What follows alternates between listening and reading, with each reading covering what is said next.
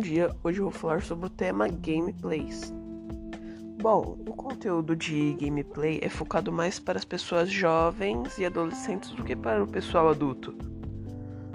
Os adultos acham que você jogar é apenas um hobby ali para você distrair sua mente, mas na verdade isso pode ser a criança ali pode estar criando um conteúdo ou tentando ganhar até seu próprio dinheiro. Mas os pais só pensam que ela tá jogando ali uma coisa que ela gosta, mas ela pode estar fazendo um conteúdo para outras pessoas.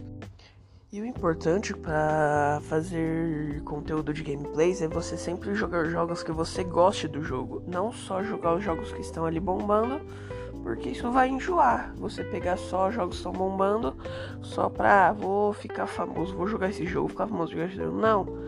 Jogue jogos que você goste de jogar. Obviamente, tente jogar jogos que estão atuais assim no mercado para você também conseguir sua visibilidade, mas foque em jogar jogos que você goste. Muitos gamers quando bombam, eles bombam focado num jogo. Pode ser Minecraft, GTA, Fortnite, mas o importante é sempre você inovar, não ficar só no mesmo conteúdo sempre, porque isso vai enjoar seu público.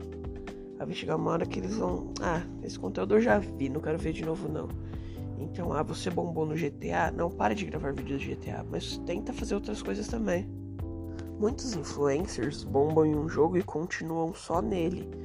Mas quando você muda para outra coisa, para outro jogo, react, qualquer coisa assim, você pode bombar mais ainda. O conteúdo seu pode aumentar mil vezes mais, sua audiência vai aumentar, porque seu público não vai ser só o público daquela gameplay, vai ser público geral a partir daí. Bom, esse foi meu podcast obrigado por ouvir.